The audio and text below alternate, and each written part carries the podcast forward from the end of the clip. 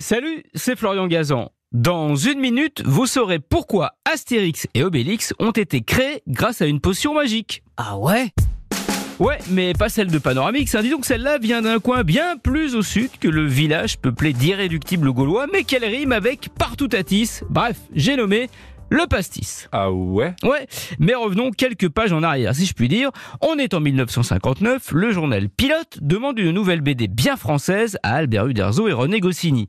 Pour se démarquer des magazines qui publient des histoires importées des États-Unis, ils ont alors l'idée de faire une version moderne du roman de Renard.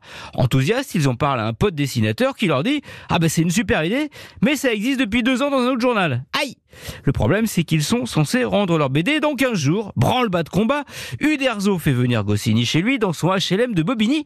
Et là, il fait chaud, très chaud. Alors, pour se rafraîchir, Uderzo sort la bouteille de pastis. Et de leur aveu, ils boivent beaucoup, mais pour une fois, l'absence de modération va avoir du bon. Ah ouais? Ouais, ils réfléchissent aux périodes marquantes de notre histoire, ils pensent d'abord aux hommes préhistoriques, mais il y a déjà pas mal de BD dans cet univers. Uderzo pense alors aux Gaulois.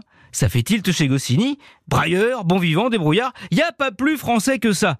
En un quart d'heure, en terminant la bouteille de pastaga bien sûr, et en se rappelant ce qu'ils ont appris à l'école, ils jettent les bases d'Astérix, un druide, un barde, des guerriers et un petit village.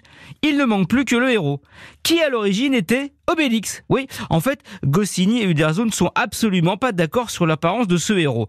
D'un côté, Uderzo veut en faire un grand moustachu baraqué, toujours torse nu. De l'autre, Goscinny lui imagine plutôt un anti-héros absolu, chétif et tout petit qu'Uderzo finit par dessiner. Mais comme il était fan de Laurel Hardy, il a aussi créé son personnage de héros baraqué en la personne donc d'Obélix, qui sera le meilleur ami d'Astérix. Comme quoi, Uderzo était un peu comme le chien d'Obélix, il avait des idées fixes.